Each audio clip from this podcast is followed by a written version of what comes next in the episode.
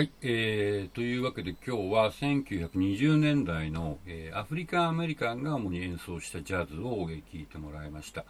まあ、ニューオーリンズから、えー、シカゴ、そしてニューヨークという北部の大都会に移っていったということなわけですけども、えー、当然こういう音楽は、えー、アフリカンアメリカンだけが聴いたわけじゃなくて、むしろ、え、大都会の白人たちの方がよく聴いていた可能性もあるぐらい、最初からジャズっていう音楽は、え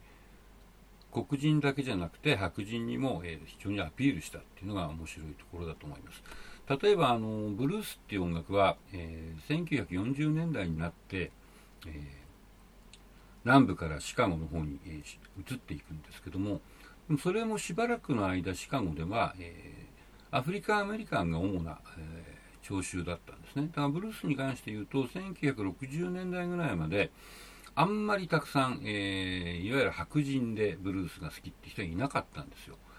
ところがジャズはもう1920年代の段階で、え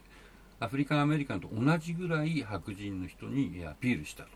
それがあの面白いところだと思います。それもあのこの間言ったかもしれませんけど、ニューオーリンズっていう非常にこうあの国際的な街ので、しかも非常にハイブリッドないろんな要素がある音楽だからそうなったんじゃないかなっていう気がいたします。えー、で次回はですね1920年代にそういうそのアフリカンアメリカンたちが演奏するジャズを聴いて虜になった、えー、白人のミュージシャンたちが自分たちもジャズをやりたいって言ってジャズを始めるんですけどもその20年代の、えー、白人のジャズを聴いてみたいと思っています。で、えー、今日もまたインプレッションカード書いてください、え出席はこれで確認します。